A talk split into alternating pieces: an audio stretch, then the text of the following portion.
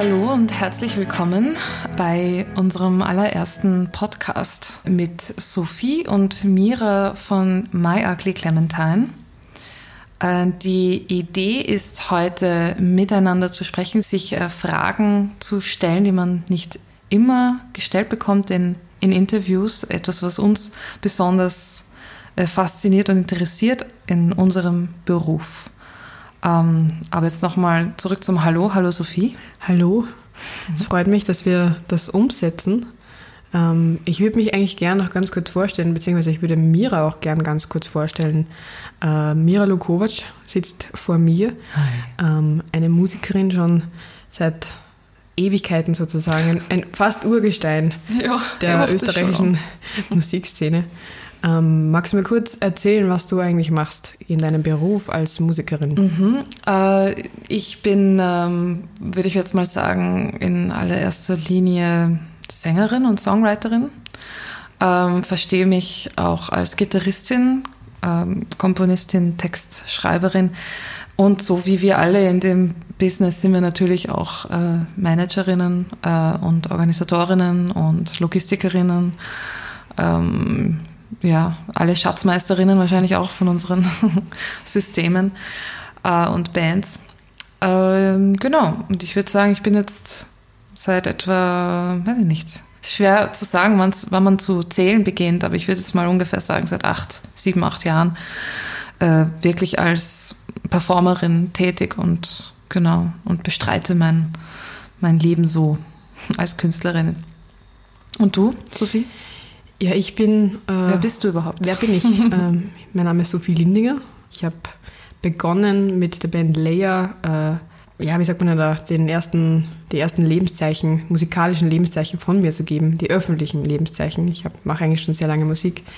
Ähm, ja, und ich würde mich als Musikerin bezeichnen. Ich mag es eigentlich nicht gern, wenn jemand einfach Sängerin sagt, weil ich singe zwar, aber. Ja, vor allem bist du ja tatsächlich Multi-Instrumentalistin, wenn ich, ich das jetzt mal so sagen darf. Ja, und ich denke mir auch oft, also, ja, ich schreibe eben auch Songs, ich komponiere, ich, ich produziere, ich nehme auf, ich recorde, ich mache im Prinzip auch genau das, was du gerade vorhin auch so erzählt hast, mit Management für die Band, für, für das eigene, für die äh, eigene künstlerische Tätigkeit, für, für, für Musikvideos, Konzepte überlegen, einfach alles, was damit Stimmt. irgendwie dazukommt. Ähm, genau, und würde mich eigentlich grundsätzlich immer als Musikerin bezeichnen. Da fällt sehr viel rein. Mhm.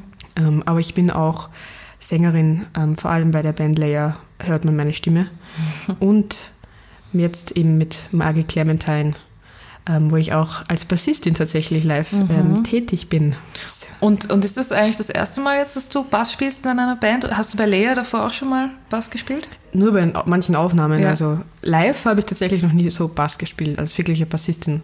Und es war sehr neu. Und es war tatsächlich wieder mal ein Punkt, wo man, wo man dann sagt, okay, ich muss jetzt das Instrument üben. Ich mhm. muss mich jetzt hinsetzen und üben. Ich muss Tonleitern spielen. Ich muss Echt? Finger, Was hast du gemacht? Ja, ich habe Fingerübungen gemacht und geschaut, dass ich dann nicht mehr so steife Finger mhm. habe, weil man einfach... Mhm nervös wird, wenn man dann weiß, okay, man muss jetzt liefern. Hast du dann so ganz schlimme, ich kenne ja einige Bassisten und Bassistinnen, die auch Kontrabass spielen ähm, und die hatten dann die ersten Monate eigentlich einfach diese ganz schrecklichen, schmerzhaften und nicht sehr hübsch anzusehenden, diese Blutblasen. Boah. Ganz schlimm, so schwarze Fingerkuppen und haben halt auch immer damit mit Pflastern drüber gespielt, damit sie noch spielen konnten, damit sich das abhärtet und Ui. das einfach. Hattest du das auch? Nein, ich glaube, so exzessiv habe ich das dann nicht gemacht. Na gut für dich. Aber ich, hab, ich merke jetzt schon, dass ich äh, meine Hornhaut entwickelt habe mhm. auf den Fingern, die ich verwende. Und mhm. jedes Mal auch nach einer intensiven Probephase oder ähm, Übphase verliere ich ein bisschen Haut. Also mhm. das erneuert sich dann. Genau. Ähm, ja, genau. Das ist das eigentlich, was ich mache. Nicht nur, nicht nur Bass spielen, aber eben so viele, so viele Dinge. Das ist natürlich immer so der Standpunkt, das machen wir jetzt gerade. Mhm. Wie haben wir eigentlich damit angefangen? Das ist mhm. oft so eine Frage, die in Interviews schon gestellt wird, aber eher immer, wie hat das Projekt angefangen? Eigentlich nie wirklich so, wie hast du mit dem Musikmachen angefangen? Mhm. Das, das zieht sich ja oft wirklich von der Kindheit schon weg. Mhm. Wie bist du, Mira, zum Musikmachen gekommen? Ja, das ist äh, auch so ein fließender Prozess, würde ich sagen, weil ich glaube, ähm, nicht nur in äh, Österreich als wirklich kleines Land, wo wir ja herkommen, wo wir wohnen, wo wir jetzt auch hier sind und diesen Podcast aufzeichnen, hat man manchmal ein, es schwer, sich vorstellen zu können, dass man davon leben kann oder dass das ein Beruf ist, weil man lernt halt, ja, das ist schön, das macht Spaß. Ähm, daher passiert das irgendwie so, so fließend, dass man das dann auch wirklich nicht nur macht, sondern auch äh, jeden Tag macht. Und eben, dass das der, der Beruf wird. Ähm, ich kann mich erinnern, und das ist ja eine ganz schöne Erinnerung eigentlich, weil ich kann mich erinnern, dass ich als kleines Kind, ich habe gerne alleine gespielt, das klingt jetzt ein bisschen romantisch, ist es auch vielleicht, und habe mir dann so Sachen vorgesungen und habe halt in einer Fantasiesprache, meistens so ein Fantasieenglisch gesungen, weil ich halt auch Radio gehört habe und so. Also deutschsprachige Musik habe ich lustigerweise im Radio weniger gehört und deswegen war es eben ein, ein äh, Fantasie-Englisch. Und ich kann mich erinnern, dass ich mir dass ich mir immer was vorgesungen habe, wenn ich mich selber trösten wollte, wenn mich was traurig gemacht hat. Und ich kann mich erinnern, dass äh, als meine allererste Katze gestorben ist, ja, das war furchtbar, weil wir hatten so eine laute Straße und die Steffi hieß sie, wurde überfahren und wir sind aus dem Urlaub zurückgekommen, habe ich das erfahren und dann habe ich halt so ein Trauerlied eigentlich für die Steffi geschrieben und habe aber das jedes Mal, wenn ich es mir vorgesungen habe, neu erfunden und das war jedes Mal ein bisschen anders. Und ich kann mich, und das sind jetzt so läppische Themen, aber das waren halt Themen, die mich als Kind äh, geprägt haben äh, als ich den Kindergarten verlassen habe und ich habe meine Tante, meine, also Kindergartentante, so sehr geliebt und war dann so traurig darüber, den Kindergarten zu verlassen, ähm, dass ich auch darüber so ein Trauerlied, um irgendwie okay zu sein mit dieser Sache, äh, geschrieben unter Anführungszeichen. Und so hat sich eigentlich schon damals, sehe ich jetzt im Nachhinein, abgezeichnet, dass ich irgendwie so mir dass ich Musik mache, um mich zu trösten, um mit größeren Challenges äh, und Veränderungen im Leben und Abschieden und so weiter besser klarkommen. Ja, und dann, ja, und dann halt der Rest war ein klassischer Weg mit, ja, mal Musikschule gehen und ich habe ewig lang zwei Akkorde auf der Gitarre spielen können, bin damit aber total zufrieden gewesen und dann mal sehr schlechte Lehrer und Lehrerinnen gehabt und dann ein paar sehr, sehr, sehr, sehr coole Lehrerinnen, bei denen ich wirklich voll aufgeblüht bin und ähm, da habe ich jetzt auch nicht so äh, arg üben müssen oder so, aber da kommt man einfach mal ins Spielen und dann sagen sie halt, ja, sing mal dazu und so hat sich das entwickelt. Und dann, ja, mit 15, 14, 15 waren die ersten Bands und aber das Lustige ist, dass ich nie viel gecovert habe, sondern es war sofort irgendwie auch das Songwriting ganz wichtig. Ähm, und eben das eigene Geschichten erzählen. Ja, und dann, dann habe ich mir irgendwann gedacht, ich will eigentlich nur noch das machen, eben schon als Teenager. Und dann haben sich halt auch die Schulwege so entwickelt und dann bin ich drauf gekommen, man kann das sogar studieren. Habe ich zwar nicht äh, fertig gemacht, aber so kommt man dann so in Netzwerke mhm. hinein. Ja, und so ist äh, eh ein recht klassischer Weg, glaube ich. Und kannst du dich noch erinnern, also an deinen ersten wirklichen Song, so einen Song mit ersten Text ja. oder wo du sagst, das ist so der erste Song, den du wirklich geschrieben hast? Sehr gut sogar. Äh, Habe ich letztens sogar das Originalpapier in Händen gehalten. Da war ich zwölf, demnach war das 2002. äh, und der hieß Der Garten. Es war tatsächlich auf Deutsch, lustig. Ah. Und es war G-Dur, E-Moll, D-Dur, C-Dur oder so. Das waren die ersten vier Akkorde, die ich konnte. Äh, und das geht irgendwie so. Der Garten ist voller Leute, ha, schönes Wetter, alles ist gut. Ich sitze irgendwo und singe ein Lied. so ging das. Aber es war voll cool und, und, und wenn ich das heute manchmal Leuten erzähle, dann sagen die, das ist eigentlich ein voll cooler Song. Ja. Und ja, das war, das war der erste. Das ist lustig, wirklich lustig, weil ich kann mich auch noch an meinen ersten Song erinnern. Mhm. Den habe ich nämlich auch mit 11, 12 geschrieben. Mhm, mhm, ähm, und ich habe tatsächlich aber wirklich meine ersten, meinen ersten Song auf Englisch geschrieben. Und ich war dann auch oh. in der allerersten, also in der ersten Klasse äh, Hauptschule. Mhm. Das heißt, ich hatte gerade das erste Jahr Englisch gelernt. Und das war im, im Sommer, da war ich auf so einem Sommercamp und ähm, da gab es eine Band, so eine Band aus, aus, aus Leuten von diesem Camp, also junge, so alt wie ich circa. Und die fand ich so super. Und ich habe mir gedacht, so, boah, die schreiben die eigenen Songs und ich will das auch können. Und dann habe ich mich hingesetzt und einen Song geschrieben mit den ersten paar englischen Worten, die ich ähm, gelernt habe. Und ich kann ihn tatsächlich auch noch immer. Und das mhm. ist lustig, weil ich hatte natürlich äh, extrem viele grammatikalische Fehler drin. Ich, ich habe noch nicht, also ich habe teilweise keine Past Tense gelernt mhm. gehabt. Also es war wirklich so, ich habe auch noch nicht gewusst, dass dass es einen Unterschied gibt mit she und her. Also das ist wirklich so, ich habe das so verwendet, also ich habe she verwendet für her zum Kannst Beispiel. Du zitieren eigentlich? Ja, also es war so ein Freundschaftssong. Ich habe eine, einen Liebeslied an meine beste Freundin damals Oh. geschrieben. Ich kann mich erinnern, ich habe, äh, da gab es eine Teller-Werbung, die beginnt irgendwie so On a good day, irgendwie so. Na. Und diese Melodie habe ich mir ähm, so ein bisschen geklaut damals und da war irgendwie geht so On a good day, my friend, my friend plays with me. On a good day, she, she's nice to me. Am Schluss war es irgendwie so äh, I need she. I need she und, und so Dinge. And she's a friend from me und so ein bisschen so halt noch nicht wirklich wissen, aber ich habe tatsächlich auch, ich habe das Originalpapier nämlich auch noch zu Hause, ist schon total verknittert und ich habe das mit so Buntstiften gemalt, jede Seite in einer anderen Farbe und irgendwelche Dinge raufgemalt und ich habe das auch noch und der Refrain ging wie so, on the world is she, my best friend. Oh. Ähm, genau, ähm, ja, das war mein erster Song und ich, Wow. die werde ich, glaube ich, auch niemals vergessen. Ich kann mich erinnern, ich konnte damals noch nicht Gitarre spielen und wir waren dann, ich habe das dann jem- jemandem erzählt, dass ich diesen Song geschrieben habe und diese, diese ähm, Betreuerinnen dieses Camps, die, die fanden das toll und haben das mit mir dann umgesetzt. Die haben dann die Akkorde dazu Cool. gemacht und ich habe das dann am Ende des, dieses Camps, da gab es immer so einen, einen Abend, wo jeder irgendwas aufführt und ich habe diesen Song dann vorgesungen. Und das war so mein erstes Konzert dann eigentlich. Und es war, ich war total nervös, ich weiß noch genau. Und habe mir gedacht, ich will das nie wieder machen. Oh, wirklich? Ja, es war so, Gott, oh Gott, ich kann nicht zu anderen Leuten singen. Und Aber und wie war es dann danach? Hast du dir dann gedacht, oh wow, ich kann das? Oder? Ja, das war dann schon, es war dann cool, weil da sind natürlich dann viele Leute hergekommen, und, ähm, die dann irgendwie gemeint haben, hey, voll super und, und Wahnsinn und du hast das geschrieben und so. Und ich bin erst ein paar Jahre später dann draufgekommen, wie viele grammatikalische Fehler ich tatsächlich drin hatte. Das war mir dann ein bisschen peinlich, aber Das heißt, äh, du hast aber eine, du hast Unterstützung bekommen, in, in dem Sinne, dass, dass dich Leute darin bestärkt haben und gesagt äh, haben, also das entdeckt haben, auch in dir, dass, ähm, dass du das kannst, so quasi. Hast du, oder hast du Barrieren gehabt? Wie waren deine Eltern so drauf mit dem Ganzen? Ähm, grundsätzlich, ich habe eigentlich, also meine Mama vor allem, die war extrem dahinter, dass ich äh, Musik mache im Sinne von, also ich, ich, ich bin mit drei, vier Jahren in die mus musikalische Früherziehung gekommen, in so einer Musikschule bei uns im Ort, ähm, da wo man einfach nur so, weiß nicht, äh, zu Musik tanzt und ein bisschen dazu singt. Und dann habe ich angefangen, Blockflöte zu spielen, ganz klassisch.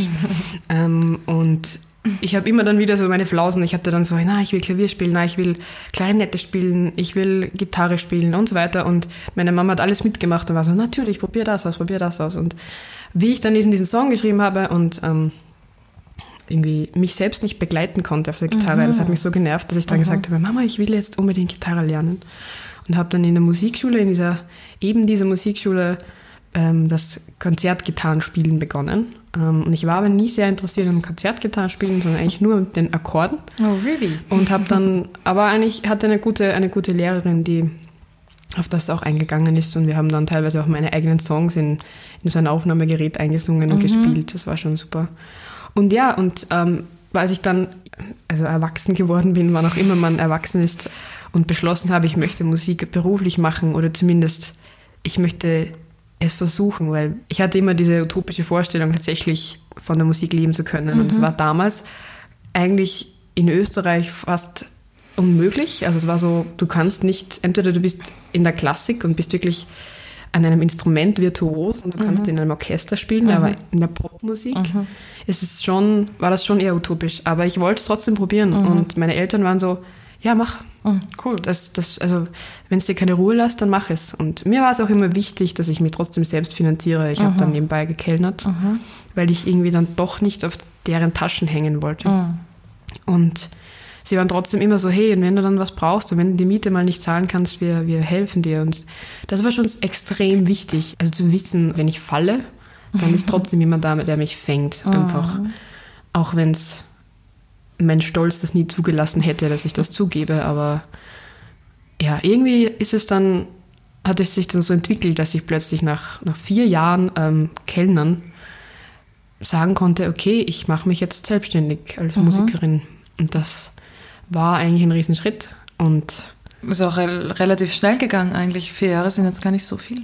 Also manche Leute machen vielleicht zehn Jahre oder müssen sich immer mit einem Nebenjob äh, über Wasser halten, was ja jetzt auch nicht so äh, schlimm ist. Das kann ja auch ähm, ein guter Ausgleich sein manchmal, oder? Also gerade äh, wenn man sehr, sehr, sehr viel Musik macht und sehr viel auf Tour ist, dann ist man ja manchmal dankbar dafür, dass man vielleicht einen Gegenpol hat und vielleicht äh, ein bisschen was anderes macht.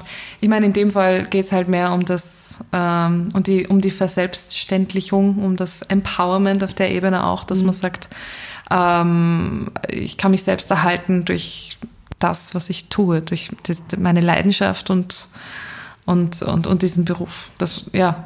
Aber ich wollte nur damit äh, sagen, dass dass es auch was Positives sein kann, wenn man die Abwechslung hat in diesem Beruf. Ja, also das stimmt auf jeden Fall. Und ich glaube vor allem nämlich, wenn man dann diesen Beruf ausübt, der eigentlich ja aus einem Hobby entstanden mhm. ist. Also ich glaube, jeder macht Musik als Hobby vorerst und dann passiert das plötzlich, dass man das auch beruflich macht. Ähm, dann passiert es auch oft so, dass man dann plötzlich kein Hobby mehr hat, weil mhm. ja das Hobby jetzt der Beruf ist. Ich glaube, dann ist schon eine Abwechslung schon ganz gut, aber bei dem Kellnern war es halt wirklich, also ich hatte zwölf Stunden Schichten und, und ähm, bin von einer Zwölf-Stunden-Schicht dann am Wochenende in den Tourbus gesprungen und mhm, das war dann Wahnsinn. einfach nicht mehr möglich. Und ja. das war ein bisschen ein Risiko, dann zu sagen, ich höre jetzt auf, aber mhm. Ich habe es zumindest geschafft, bis jetzt nicht wieder anfangen zu müssen mit dem Kellnern. Also. Und dann ist man endlich so weit, dass man sagt, äh, man verdient sein Geld mit, mit dem, was man liebt und was man wirklich, wirklich, wirklich gerne tut, wofür man lebt quasi. Und dann verstehen andere Leute nicht, warum man diese Leidenschaft, warum man Musik und Kunst als Job beschreibt, mhm. oder? Es gibt manchmal dann so, ähm, also ich hatte zu, vor, vor nicht allzu langer Zeit, war irgend so Social Media Ding, wo mich wer gefragt hat, warum ich mein Songwriting als Job beschreibe. Und ich habe mir gedacht, hm, wie, wieso nicht? Also das ist nun mal das, womit ich meinen Unterhalt verdiene. Ich lebe davon. Und dann hatte ich das Gefühl, vielleicht romantisiert man das so stark indem man sagt, na, das ist doch deine Leidenschaft, das ist Kunst, man darf eigentlich gar nicht wirklich davon leben können, weil das macht ja die Leidenschaft und die Kunst kaputt. Mhm. Und ich verstehe den Gedankengang, aber das kann es halt irgendwie auch nicht sein, weil der leidende Künstler und der, der the starving poet, der hungernde Poet, Poetin, das ist nicht so inspirierend, wie es vielleicht klingt. Und das ist alles andere als romantisch, sondern eigentlich nur dramatisch und, und mhm. furchtbar. Man hat ja sonst auch genug, es gibt ja trotzdem Engpässe und so. Aber ich finde es spannend, wie das in der Gesellschaft nach wie vor irgendwie so romantisiert wird. Und das, es darf ja keine Arbeit sein, aber es ist Arbeit, mhm. eine wunderschöne Arbeit. Ich, ich liebe das Privileg, Musikerin sein zu dürfen. Geht halt in diesem Land zum Beispiel, in Österreich und ich glaube in Deutschland geht es auch sehr gut oder in der Schweiz und in Frankreich, glaube ich, kann, kann man auch gut davon leben. Da gibt es die gewissen Grundvoraussetzungen. Es gibt Förderstellen, äh, man kann oft beim Staat um, um, um Geldansuchung für Projekte. Das sind schon so Eckpfeiler, die mhm. es auch möglich machen, einen Anfang zu, zu machen ähm, mit seinen eigenen Projekten. Ähm, also es ist ein Riesenprivileg, aber trotzdem ist mir wichtig zu sagen, es ist Arbeit. Es ist sehr, sehr, sehr viel Arbeit. Man muss sehr, sehr viel, also man möchte sich ja auch genau überlegen, was man da tut. Und hat vielleicht auch ein Konzept für ein Album, hat ein Konzept für sein ganzes, seine ganze Message. Und das soll wirklich vom Outfit auf der Bühne zu den äh, metaphorisch durchwachsenen Lyrics in allen Songs, zum Musikvideo, zu jedem Interview äh, und einfach alles und Coverart und so weiter, das soll alles irgendwie zusammenpassen und Kunst ist Arbeit mhm. und das ist in Ordnung so. Und vor allem ist es eine Arbeit, die extrem an Emotionen gebunden mhm. sind. Eine Arbeit äh, gebunden ist, ja. Mhm. Eine, eine Arbeit, die extrem an Emotionen gebunden ist so.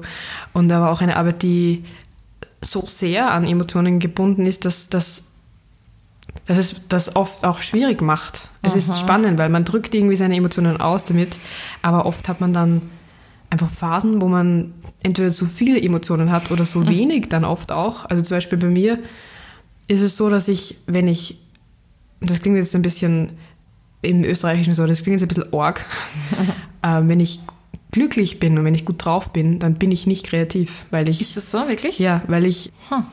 Weil ich da, also ich verwende meine Musik, vor allem meine Texte und alles, was ich damit mache, um mein Leid zu lindern. Mhm. Ich, ich schreibe mir Dinge vom Leib. Ich, ich, mhm. ich, ich schreibe meine Gedanken nieder, die ich oft noch nicht mal wirklich gedacht habe, sondern wirklich diese unterbewusste Gedanken schreibe ich oft nieder. Und wenn ich sie dann lese, denke ich mir so, oh, wow, das habe ich wohl gedacht.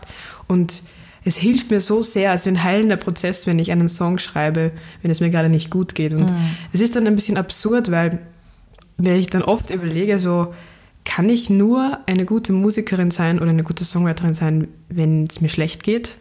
Ich habe dann oft so die Angst, dass ich mich selbst sabotiere oder mhm. mein Leben sabotiere, damit es mir schlecht geht, mhm. damit ich Musik schreiben kann. Und das ist natürlich nicht so, aber es, ich merke schon, dass es, es sehr an das gebunden ist. Und wenn, wenn ich dann gut drauf bin, dann, dann lebe ich so dahin und dann will ich mich nicht schlecht fühlen, dann will ich mich gar nicht damit beschäftigen und dann schreibe ich auch weniger. Das ist echt spannend. Ja, ja. Das, das ist eh, das ist eine große Kunstfrage eben auch, weil man ja auch immer eben der leidende Künstler, die mhm. leidende Künstlerin äh, das ist irgendwie so ein, ein, ein, gängiges Schema und es ist jetzt halt auch nicht ganz unwahr, aber das heißt auch nicht, dass man ähm, suicidal ist, also irgendwie so kurz vor der kompletten Aufgabe, Selbstaufgabe steht, sondern vielleicht hat man eben, das ist ein Teil des Privilegs, man hat das Privileg als Künstlerin im besten Fall, sich sehr genau mit Gefühlen und allen möglichen Umständen und Zuständen auseinanderzusetzen. Und eben, was heißt auch, was heißt denn schon glücklich sein? Mhm, ja, ja. ähm, also zu unglücklich zum Beispiel kann, kann ich auch nicht sein, weil sonst kann ich mich nicht bewegen. Also wenn ich wirklich, wirklich sehr unglücklich bin, dann bin ich vielleicht, fühle mich so kraftlos, dass ich nicht mal mein Instrument in die Hand nehmen kann, sondern dann liege ich rum und bemitleide mich selbst. Mhm. Aber ja, also aus dem Struggle entstehen schon sehr, sehr gute Lieder, glaube ich. Mhm. Also ist das dann auch das, womit du anfängst? Bist du jemand, der die, äh, die sich hinsetzt und vielleicht so erörternd, hm, ich will jetzt nicht sagen Tagebuch, aber so, weil ich habe zum Beispiel auch so Notizbücher, wo ich so Gedanken aufschreibe, alles Mögliche, einfach nur damit es rauskommt. Fangst du so einen Song an? Schreibst du so ein Lied? Das ist total unterschiedlich. Es hat sich über die Jahre sehr verändert. Ähm, ich glaube, grundsätzlich, und ich glaube, bei AG Clementine hat das jetzt wieder begonnen, dass ich das mehr, äh, dass ich das mehr so mache, ist, dass ich mich an die Gitarre setze und herumklimper. Und irgendwann kommen Akkorde oder einfach irgendwie ein Melodieding oder irgendwas, was mich inspiriert. Und das ist auch das, was ich vorhin gesagt habe mit, ich schreibe dann oft Sachen nieder, die ich gar nicht bewusst denke und die ich vielleicht noch gar nicht gespürt habe, die dann plötzlich kommen, weil ich dann in diesem Prozess, wo mich dann eine Melodie oder ein Akkord so in den Bann inspiriert, äh, plötzlich beginne, eine Melodie zu summen. Und mhm. ich singe dann in so einem, in so einem Halbenglisch so äh, einfach in diese Melodie und durch diese Halbenglisch kommen dann, kristallisieren sich schon oft schon Wörter mhm, raus. Mhm. Und dann bedenke ich mir so, oh, oh, okay, das schreibe, schreibe ich jetzt auf oder ich singe es mir in mein Handy ein. Ich glaube, mhm. ich habe sicher hunderte Sprachnachrichten, also diese Sprachmemos auf meinem Handy, wo ich irgendwelche halbenglischen Melodien einsinge, die sich dann bei der nächsten Sprachmemo plötzlich in einen englischen Satz verwandeln und das baue ich dann oft in, in diesen ähm, Sprachmemos so auf, damit ich mir das einfach auch merke. Mhm. Und so schreibe ich dann auch nieder. Und wenn ich dann meistens einen ersten Vers habe, wenn ich wirklich ganz klassisch einen Song schreibe, dann kann ich mich rhythmisch schon an den ersten Vers orientieren und dann setze ich mich tatsächlich hin und setze mich vor ein leeres Papier mit dem ersten Vers, der schon existiert, also mit der Thematik des ersten Verses und setze mich hin und dann fange ich zum Überlegen an und dann mhm. denke ich mir, okay, was will ich noch dazu sagen? Was habe ich noch zu diesem Thema zu sagen? Das ist oft so ein bisschen therapeutisch, weil mhm. die Inspiration, die holt aus meinem Unterbewusstsein mhm. eine Thematik, die mhm. mich anscheinend beschäftigt und dann muss ich mich auf der, der zweiten Hälfte des Songs mit dieser Thematik bewusst beschäftigen. Also es ist immer ganz spannend. Ja, mir geht es ganz ähnlich. Also ähm, ich nenne das Gibberish Writing. Ja. Weil man so aus dem Gibberish äh, rauskommt und dann merkt, Moment, was will mir mein restliches, äh, mein restlicher Körper, mein, mein, meine Seele sagen? Ähm, und ich komme dann auch manchmal ganz spät, wenn ein Song schon fertig ist und vielleicht ein, zwei Monate alt schon ist, drauf, was, was da überhaupt abging bei mir. Also das ist total spannend. Das klingt jetzt auch ein bisschen magisch und es, es ist einfach mhm. auch manchmal so, eine, so ein Moment, wo man erst im Nachhinein merkt, aha, das, das ist gerade abgegangen oder ich wusste damals schon, was, was, ähm, was in mir vorgegangen ist oder wie ich mit einer gewissen Situation umgegangen bin. Mittlerweile inspiriert mich aber auch sehr stark, weil ich bin auch, komme auch sehr stark aus, aus so ähm, einfach anfangen, Instrumente in die Hand nehmen, Gibberish und dann schauen, was passiert. Aber mittlerweile, und ich glaube, bei dir ist nicht unähnlich, ähm, inspirieren mich auch ähm, so Soundtüfteleien. Mhm. Also du, du produzierst ja bei Leia auch zumindest sehr, sehr stark vor, oder? Mhm. Oder du bist eigentlich sehr stark in der, in der, du machst die Produktion. Mhm. Also bei Leia gemeinsam mit Marco, das muss ich auf jeden genau. Fall sagen, mhm. von dem ich auch äh, das Produzieren mehr oder weniger gelernt habe. Ich habe mir sehr viel abgeschaut von ihm. Marco ist die zweite Hälfte von Leia. Genau, Marco Klebauer. Ähm, und bei dem Ari Clementine produziere ich das alleine, also mhm. das habe ich dann sozusagen umgesetzt. Äh, genau, und das, das stimmt, aber was du sagen wolltest, ähm, das ist dadurch, dass man, glaube ich, jahrelang immer dann mit einem Instrument beginnt, inspiriert einem das dann nicht mehr so sehr. Mhm. Und dann muss man irgendwie, das ist auch ein bisschen die Entwicklung dann als Mensch oder als die Musik, die man macht oder machen möchte, das verändert sich einfach und dann inspirieren einem Soundtüfteleien. Und dann mhm. sitzt man sich an den Computer ähm, und, und bastelt da in Ableton oder welches Programm auch immer man dann für, hat an Dingen rum mhm. und spielt sich mit Plugins oder mit, mit Pedalen, mit der Gitarre, die man dann einspielt oder was auch immer. Und du bist da so reingewachsen, oder? Mhm. Also ich, hab, ich verwende mit Logic, also ich verwende Logic äh, X, glaube ich heißt das. Keine Ahnung, welche Version, ehrlich gesagt.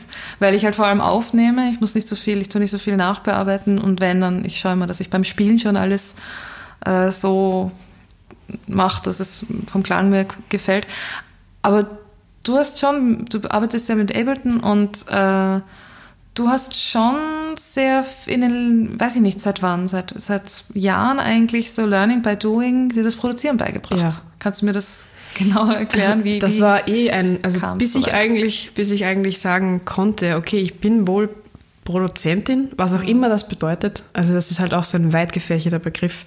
Hat es extrem lange gedauert, aber einfach weil ich so lange nicht gecheckt habe selbst, dass ich das alles schon kann. Mhm. Also ich habe mich immer dann, ich habe mir dann immer gedacht, ach, ich kann das nicht umsetzen und ah, ich, ja, ich hätte, ich hätte das im Kopf, aber anstatt dass ich es einfach gemacht hätte und mich hingesetzt hätte und das äh, probiert hätte, habe ich mir gedacht, ich kann das nicht und habe es dann nicht gemacht.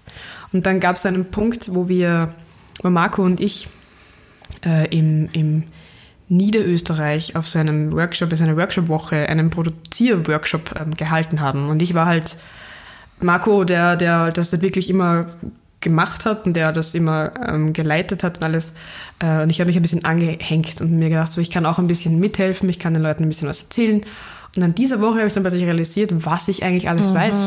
Einfach weil ich so oft schon zugesehen habe, weil ich so oft eigentlich schon Dinge gemacht habe im Prozess mit Leia dass ich mir gedacht habe, okay, eigentlich kann ich das selbst. Und so hat es dann begonnen. Ich habe mich dann hingesetzt. Es ist schon ein, ein wirklich Learning by Doing. Und es ist oft ein, warum kriege ich das jetzt nicht hin? Und dann schraubst du zehn, zehn Mal an diesem Ding und es funktioniert nicht und der Sound ist noch immer nicht so, wie du es willst.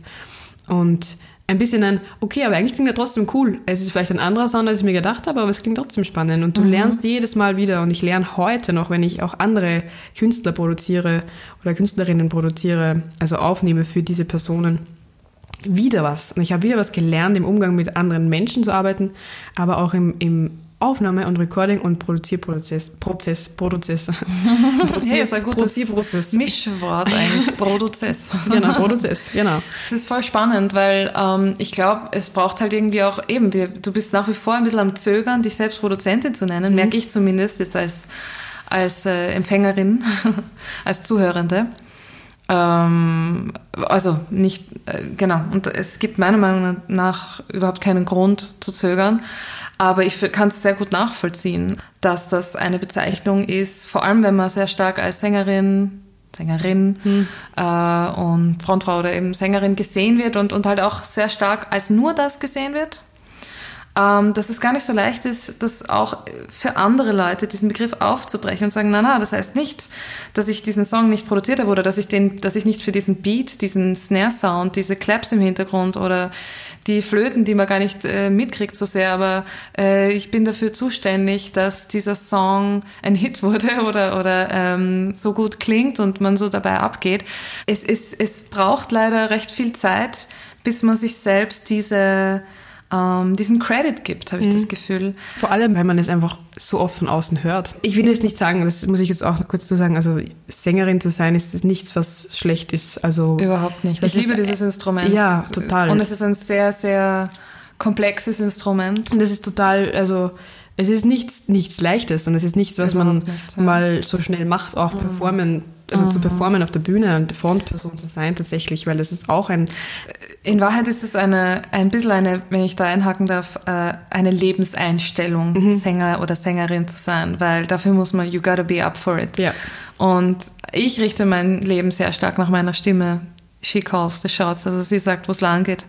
Für mich persönlich, mhm. das machen alle anders, aber genau, entschuldige bitte. Ja, man, ja, man wird halt dann trotzdem, irgendwann plötzlich beginnt es dann wenn man immer nur gecredited wird für das Singen und für nichts anderes, nicht für, nicht für das Songwriting oder diese ganze andere Arbeit, die man in die Songs reingesteckt hat. Und man merkt aber, der Kollege, und ich will jetzt nicht sagen der männliche Kollege, aber es dann schon, man merkt, dass dann der Kollege die ganzen Credits bekommt, äh, dann plötzlich kriegt man dieses Gefühl, wo man sagt, ich will nicht nur die Sängerin sein. Mhm. Also ich bin es nämlich auch nicht. Und das ist ein bisschen, das war so ein bisschen auch der Punkt, wo ich mir gedacht habe, so, okay, ich muss es anscheinend den Leuten erst wirklich zeigen, dass ich es kann. Und Oder dafür muss man selber auch genau. sich den genau. Credit geben. Ja. Genau, und dass man, man wird dann immer so runtergespielt, so ich bin ja nur die Sängerin oder sie ist ja nur die Sängerin oder was auch immer, mhm. äh, dass man dann, bis man mal so weit ist, man, man, hat dann den Anspruch an sich selbst, dass man das unbedingt jetzt den Leuten zeigen muss, ähm, dass ich das alles alleine gemacht habe. Ich glaube, es war bei Margie Clementine so ein bisschen der, der Drang, so ist, ich mache das jetzt alles alleine, ich schreibe es mhm. alleine, ich nehme es allein auf, ich produziere das alleine. Dann kann niemand mehr sagen, ach, sie sind nur die Sängerin. Oder jemand anderem einen Credit geben, äh, obwohl ich eigentlich alles gemacht habe, sondern da steht nur mein Name, das kann nur ich gemacht haben. Und das war so ein bisschen so dieses, ähm, so ein, ein Ehrgeiz. Äh, aber bis dann der Punkt wirklich kommt, dass man sich diesen Credit auch selbst gibt und sagt, hey, ich bin Produzentin. Mhm das dauert dann trotzdem, weil man so Intus hat, diese, dieses ja. ständige, ah ja. Und man, man muss leider halt auch dazu sagen, es gibt nicht allzu viele Vorbilder. Also im direkten Umfeld sowieso nicht. Und auch international ähm, gibt es jetzt einfach, wenn man das ganz kurz so streifendes Thema, nicht allzu viele Produzentinnen, weibliche Produzentinnen. Mhm. Ich würde mich jetzt auch noch nicht so nennen, weil ich ähm, noch nie ein Album jetzt selbst gemischt habe in dem Sinn.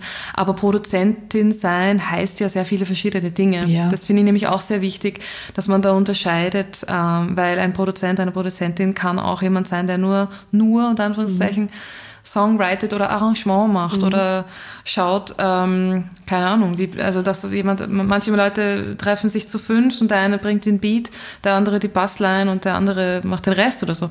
Also das ist, es sind sehr unterschiedliche Sachen und ich möchte eigentlich für mich auch in Zukunft lernen, mich mehr Produzentin zu nennen, auch wenn ich vielleicht jetzt kein Ingenieur bin und nicht die, die, diejenige bin, die am Ende das Ganze mischen wird. Aber ähm, ich mache schon Konzepte für ganze Sachen. Und was ich vorhin bei der Vorstellung, bei der Vorstellrunde zwischen uns zwei äh, nicht erwähnt habe, ist, dass ich eben auch diese verschiedenen Rollen habe. Bei 5KHD, wo ich Frauenfrau und Sängerin bin, ähm, bin ich sehr wohl Produzentin, aber eben auch nicht in dem klassischen Sinne, sondern ich sitze halt dann auch Stunden, Tage, Wochen, Monate lang im Studio und und, und, und, und sag, was ist noch, was noch fehlt mhm. und hier brauchen wir noch das und diesen Synth und, und der Bass sollte mehr so klingen und die Snare taugt mir nicht und vielleicht brauchen wir hier noch eine, mhm. ähm, einen verzerrten Sound ja. und so weiter und so fort. Uh, und bei meinem Solo-Projekt, wo ich eben alles selber mache, aber das habe ich schon sehr lange, das hieß früher Schmitz Puls, jetzt heißt es Mira Lukovac, so wie ich selbst heiße, und da mache ich alles selber. Um, also ich, ich, ich schreibe jedes Wort und jeden Ton selbst äh, und habe eine Liveband, mit der ich das dann einstudiere, die natürlich trotzdem auch sehr viel reinbringen im Arrangement. Aber es ist auch, es ist schon cool und wichtig, ähm, so ein Projekt zu haben oder Momente zumindest zu haben, wo man allein für alles verantwortlich ja. ist. Da, wird, da fühlt man sich schon sehr mächtig einfach. Das ist, ja, das auf jeden Fall. Und es gibt einem dann auch diese Selbstbestätigung, dass man das kann. Mhm. Und man ist dann, also Sophie lächelt gerade. Ja. ich hatte diesen, diesen Aha-Moment tatsächlich, als ich das Margie Clementine-Album fertig gemacht mm. habe. Und ich habe die Masters zurückbekommen. Also es war schon lange fertig und ich habe mir die Masters angehört und habe dann plötzlich einfach realisiert, so, I did this. Ich habe das gemacht, ja. ich habe das geschrieben und aufgenommen. Ja. Was zur Hölle. Ja.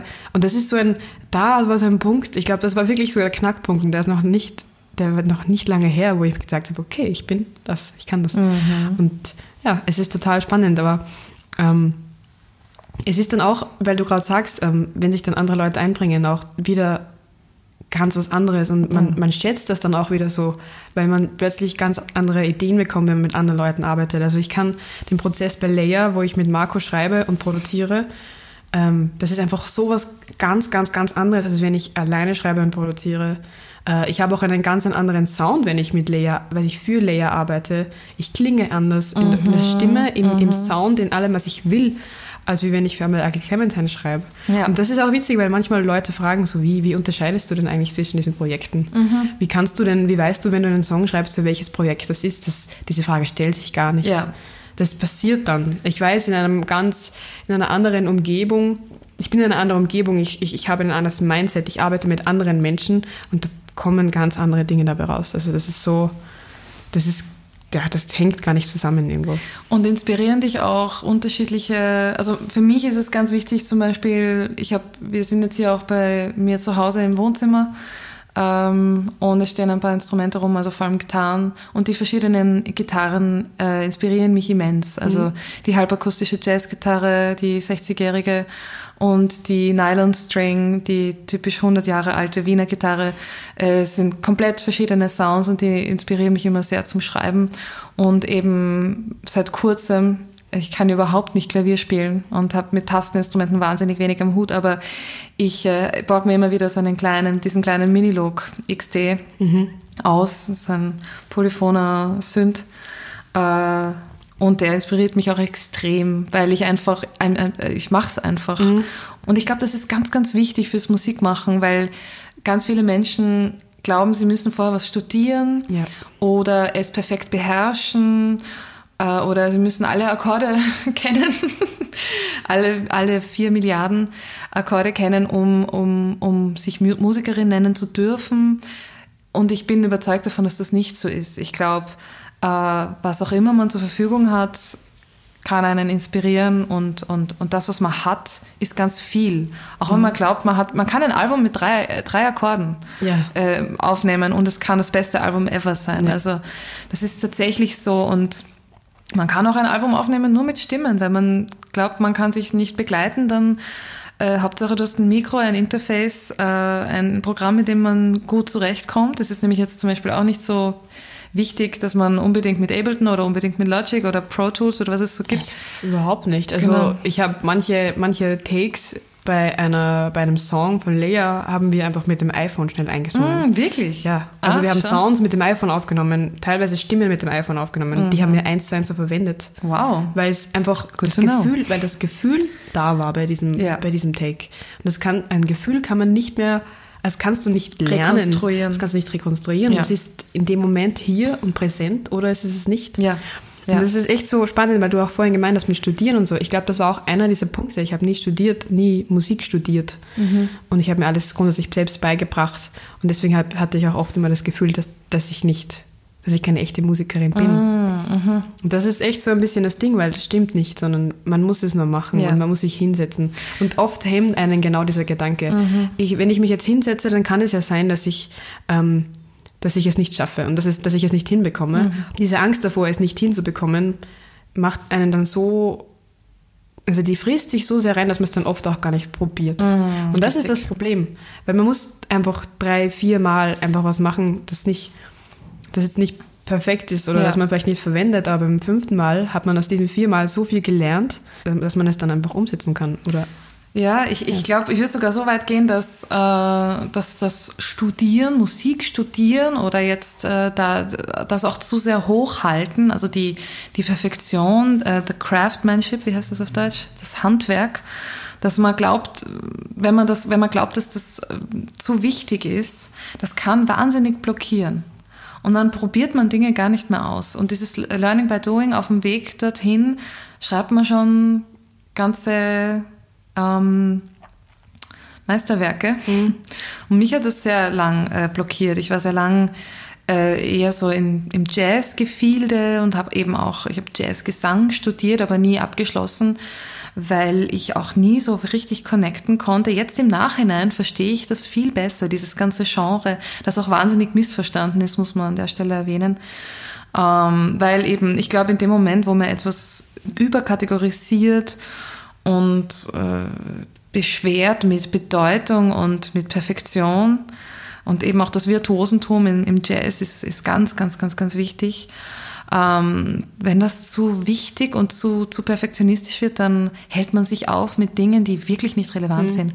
Und dann merkt man, man macht, wofür macht man dann Musik? Macht man Musik eigentlich wie eine Art Forschung? Ist total legitim. Es gibt Musik, experimentelle Musik, wo ich finde, die ist richtig wie eine Forschung. Es ist extrem spannend und ich könnte mich ewig darüber unterhalten, aber die Art von Musik, die ich machen möchte, da möchte ich mich selbst und andere berühren eigentlich dadurch. Mhm. Voll, das ist auch mein, mein Ansatz und ich glaube, das kann man einfach nicht lernen. Ja. Und wenn wir schon dabei sind, ähm, was macht man dann mit einer Musik, mit einem Song, der entstanden ist und den man jetzt veröffentlichen will? Mhm. Es kommen auch dann oft diese Fragen, so wie beginnt man denn so etwas zu veröffentlichen? Was, was braucht man denn? Wer, oh. wer, wer muss denn mitarbeiten? Braucht man eine Agentur? Was, was, solche Dinge. Mhm. Und da will ich irgendwie einfach mal kurz auch raustragen, weil es klingt natürlich immer so, man macht so viel selbst. Das, das tut man. Man mhm. macht sehr viel selbst. Aber man hat trotzdem dann immer Leute hinter einem. Mhm. Vor allem, wenn man Musik beruflich macht und, und regelmäßig Alben veröffentlicht, ähm, auf Tour geht, braucht man eine Agentur oder Menschen, die, die, hinter einem stehen und die hinter einem arbeiten, die Heinzelmännchen, die man nicht sieht. und es ist schon, es ist schon extrem wichtig, ähm, da jemanden zu finden. Und es ist oft aber auch schwer, dann vielleicht auch von solchen Leuten loszulassen, wenn man draufkommt, okay, die Arbeit passt vielleicht nicht mehr zusammen, man hat sich in den Jahren verändert. Und dann passiert es natürlich oft, wenn man dann sagt, okay, ich, ich, ich wechsle jetzt diese Agentur, ähm, weil man jetzt dafür einsteht, dass man mit jemand anderen arbeiten möchte und so weiter, dass man, naja, dass man dann vielleicht bezeichnet wird als also Arschloch oder so, weil man sagt, okay, die hat mich jetzt stehen lassen und ich habe so hart gearbeitet und jetzt geht sie zu einer anderen Agentur und so weiter und so fort. Und ich merke halt immer wieder, dass dann immer wieder, wenn, wenn ich mit anderen Leuten spreche, dass dann dieses, dieser Satz fällt, so ja, mit der ist es ein bisschen kompliziert zu arbeiten ja. oder mit dieser Person ist es so ein bisschen schwierig und weil, weil, warum? Weil sie, weil diese Person Ansprüche hat, weil die Person mhm. will, dass die Musik, die man aus dem Innersten schreibt, auch respektiert und so behandelt wird. Und wie, also wie, wie gehst du mit sowas um? Also ich habe schon immer das Gefühl, wenn ich mit dir spreche über, über äh, Pläne und über, über Dinge, die du machen willst und deine Projekte, die anstehen und so, dass du schon oft sehr genau weißt, was du willst und dass du dann auch oft irgendwie hm, ja, ich weiß auch nicht. Ich habe immer, ich, bin da immer sehr unsicher. Ich habe, ich habe sehr lange immer das Gefühl gehabt, ich muss es trotzdem allen recht machen und kann nicht für mhm. mich einstehen. Und ich habe dich immer sehr bewundert. Ich habe mir das Gefühl gehabt, du weißt einfach, was du willst. Ja, doch. Ich habe schon das Gefühl, dass ich sehr genau gewusst habe, was ich wollte aber nicht immer die richtigen Leute gehabt, die das mit mir umsetzen. Und es hat auch immer lang genug gedauert, dann zu sagen, äh, so geht's nicht weiter, das bringt mich nicht dorthin, wo ich hin möchte. Äh, auf die Art und Weise hören nicht genug Menschen von dem, was ich tue. Und ich glaube, da ist noch, da geht noch was.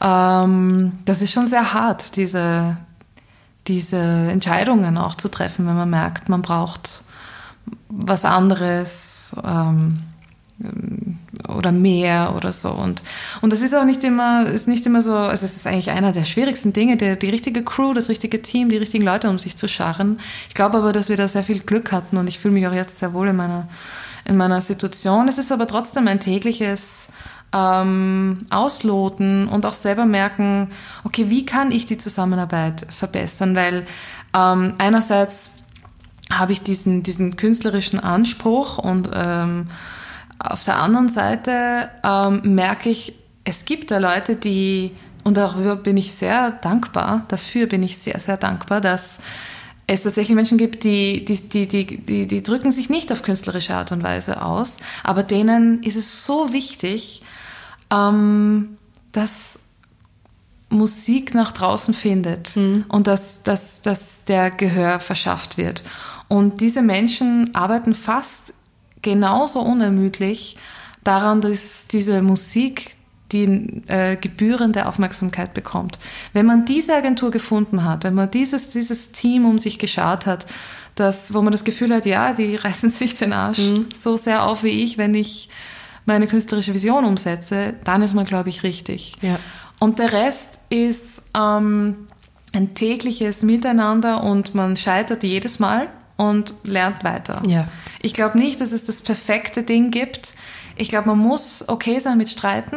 Ja. Ich glaube, man muss okay sein mit äh, Meinungsverschiedenheiten. Man muss auch okay sein damit, dass man ähm, ja, dass man verletzt wird und, und, und andere verletzt. Aber man muss vielleicht oder man möchte offen sein, insofern, dass man miteinander redet. Wenn man nicht miteinander reden kann und die Emotionen des jeweils anderen versteht oder versucht zu verstehen, nachzuvollziehen, dann, dann glaube ich, kommt man nicht weit. Aber Ja. wenn, man, wenn man offen bleibt, dann, dann kommt man weiter und dann darf sich etwas entwickeln.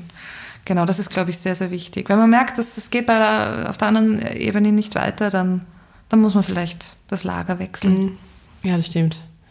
Ähm, wir sind ja jetzt schon eine Zeit lang am Plaudern und bevor wir auf Rec gedrückt haben, haben wir uns über einen potenziellen Namen für diesen Podcast unterhalten und Sophie hatte die Idee, also äh, nicht nur die Idee, sondern sie hat, äh, da steckt hinter diesem Namen äh, sehr viel.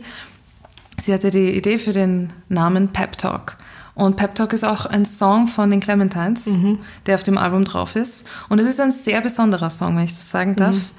Ähm, ich habe da die dankbare Aufgabe, live ähm, uns alle vier zu begleiten mit der Gitarre. Und eben jeder einzelne von uns ähm, singt eine Strophe. Und es ist ein relativ langsamer Sechsachtel-Song, Sechsachtel-Ballade.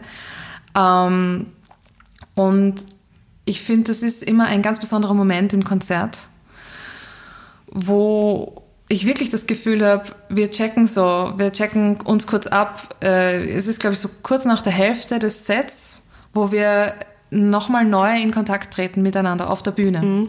Und da merkt man dann immer, wie es allen geht so. Und dann kommt dann dieser Text und meistens lächeln wir uns an und ich, ich, ich strahle meistens über beide Ohren, weil es einfach so schön ist, dass auch Katrin kommt dann noch vor vom, vom Schlagzeug und nimmt das Mikrofon Nastasia und, und wir sind plötzlich alle ganz vorne, wir sind plötzlich alle vier Frontpersonen und ganz gleichberechtigt und voll together irgendwie und geben uns gemeinsam gegenseitig diesen Pep-Talk. Und ähm, das ist echt ein sehr starker Song, den du geschrieben hast. Danke. Shoutout. Und von dem her eigentlich ein sehr passender Name für diesen, für diesen ersten Talk, für diesen ersten Podcast. Ja. Weil ich schon auch finde, dass es sehr wichtig ist, dass man diese Szene unter Produzentinnen, Künstlerinnen, Songwriterinnen äh, sich mh, solidarisch zur Seite stehen darf, soll, kann. Ja. Und sich auch immer wieder erinnert, ey, bist du deppert, bist, oh, sorry, das war sehr österreichisch. Wahnsinn, bist du, bist du gut in deinem Job.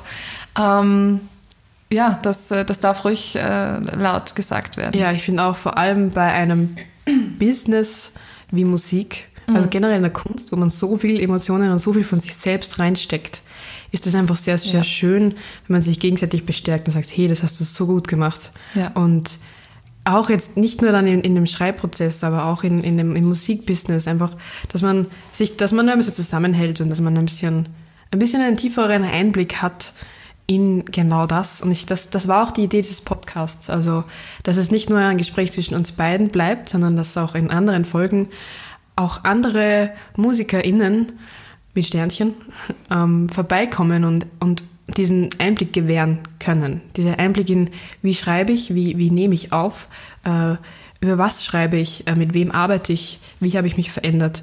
All diese Dinge, über die man oft in Interviews nicht sehr viel spricht oder nur sehr oberflächlich. Ja, beziehungsweise äh, darf man hier auch mal ein bisschen abnörden. Ja. Und äh, beim nächsten Mal vielleicht auch ein bisschen über irgendwelche Plugins. werde ich dich dann auch noch fragen.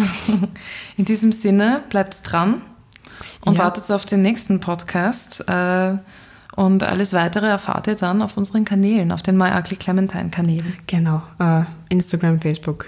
Wir haben keinen TikTok und ich glaube, das wird auch so bleiben. Well, let's see. Und ähm, genau, da werden wir euch auf dem Laufenden halten. Und ähm, ja, ich hoffe, es hat euch gefallen. Ich hoffe, ihr interessiert euch dafür. Ihr könnt uns auch gerne ähm, Themen schreiben, wenn ihr wollt, über das wir sprechen.